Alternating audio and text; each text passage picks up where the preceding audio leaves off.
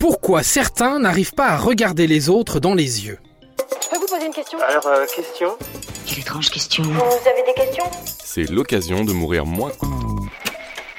Pour quelles raisons esquive-t-on du regard? Honte? Timidité? Comment ça marche tout ça? Et pourquoi on se bat contre nous-mêmes en se disant Putain mais regarde là dans les yeux! Arrête de chasser ton regard! Et malgré tout on n'y arrive pas. Derrière tout cela, il y a des mécanismes psychologiques qui répondent à quatre situations et je vais m'empresser de vous les exposer. Pouvez-vous vraiment contester ma version des choses en me regardant dans les yeux? Première raison, les yeux sont le miroir de l'âme. C'est le proverbe qui le dit. Le regard trahit nos émotions et nos sentiments. Et quand on n'a pas confiance en soi, quand on a peur de s'exposer à l'autre, quand on a peur de se livrer, eh bien on ne regarde pas les gens dans les yeux, pour ne surtout pas dévoiler nos sentiments et nos émotions. C'est un instinct de protection. C'est aussi une manière de ne pas rentrer dans une relation de dominant-dominé si la personne en face de vous vous maintient le regard. Cette envie de ne pas se dévoiler est motivée par des sentiments tels que la pudeur, l'intimidation, le manque de confiance en soi comme on l'avait dit, la malhonnêteté ou la timidité. T'as de beaux yeux, tu sais. Embrassez-moi. Deuxième raison, c'est un conditionnement de notre éducation. Si enfant, nous baissions le regard devant nos parents, que ce soit par peur de la réprimande, par conflit avec eux, on a appris à baisser le regard. Et vieille vieille école oblige, dans certains milieux, c'est une convention sociale de ne pas regarder les adultes dans les yeux. Au final, ces mécanismes de regard baissés, de regards alentours, sont devenus un réflexe et on a gardé adulte cette habitude. Baisse les yeux. Non. Et la courtoisie de me regarder dans les yeux quand je te parle. Baisse, baisse.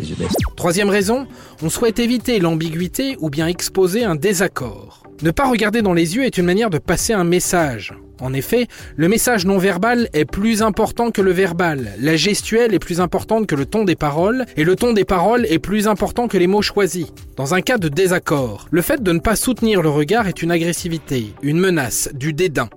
C'est une posture qui peut transmettre plus d'informations que de nombreux mots. Dis-leur la vérité. La vérité, mec. La vérité est dans l'œil de celui qui... Même chose dans le cas d'évitement d'ambiguïté. C'est une manière de traduire votre souhait de fuite d'une situation délicate. Je ne te regarde pas dans les yeux, car je ne veux pas que tu penses que tu me plais, ou alors qu'en fait pas du tout, et que je ne veux pas me sentir obligé de répondre à tes roucoulades et finalement te mettre une veste quand la situation deviendra trop insistante. Dernière raison, pour certaines personnes, ne pas regarder dans les yeux permet de se concentrer. Cela permet de focaliser son attention, de préparer la réponse, de suivre une idée sans jamais être distrait par son interlocuteur.